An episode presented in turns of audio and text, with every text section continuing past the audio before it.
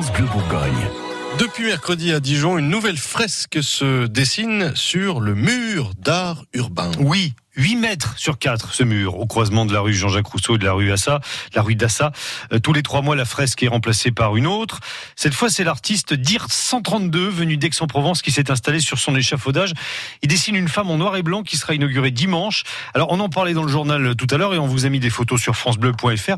Sophie Allemand, vous avez rencontré euh, ce graffeur et vous lui avez soumis quelques idées reçues sur le street art. Bonjour Dir 132, enfin Bruno. Oui, bonjour.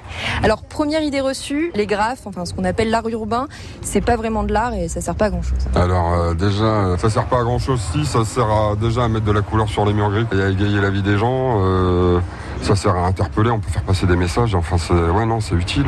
C'est un art à part entière. Même si dans cet art, on a tendance à, à s'en servir de fourre-tout et il y a plusieurs disciplines qu'il faut bien spécifier. Les graphes et l'art urbain, c'est un bien grand mot. Quand on voit toute la spéculation qui se fait sur l'art urbain, je crois que ça sert à pas mal de choses. Quoi. Deuxième idée reçue, euh, ça peut juste inciter les jeunes à taguer n'importe quoi sur les murs, euh, de vous voir faire ça. D'un certain côté, enfin le, le petit diable dirait euh, j'espère bien. D'un autre, je pense pas puisque enfin moi je fais pas mal d'ateliers euh, dans divers milieux euh, scolaires, euh, carcérales, enfin bon bref.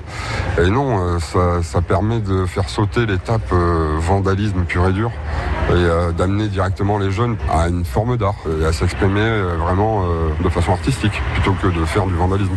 Mais après, il faut pas oublier que Enfin, l'art urbain, c'est avant tout un art euh, un peu contestataire, engagé. C'est normal de... Enfin, on respecte pas les règles. Mais on va pas euh, obligatoirement demander la permission pour écrire quelque chose sur un mur. C'est ce qui fait euh, son charme aussi et euh, sa particularité. Il faut pas d'un coup essayer de cloisonner ça, de mettre ça dans une case et...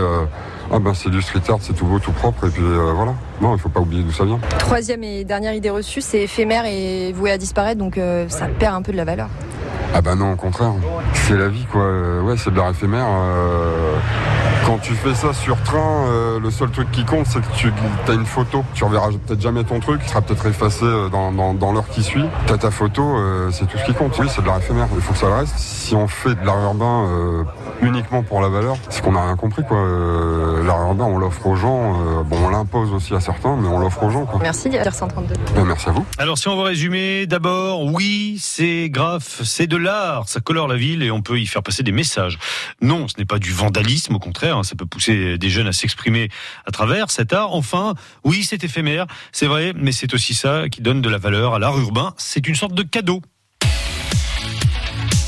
France Bleu Bourgogne. France Bleu.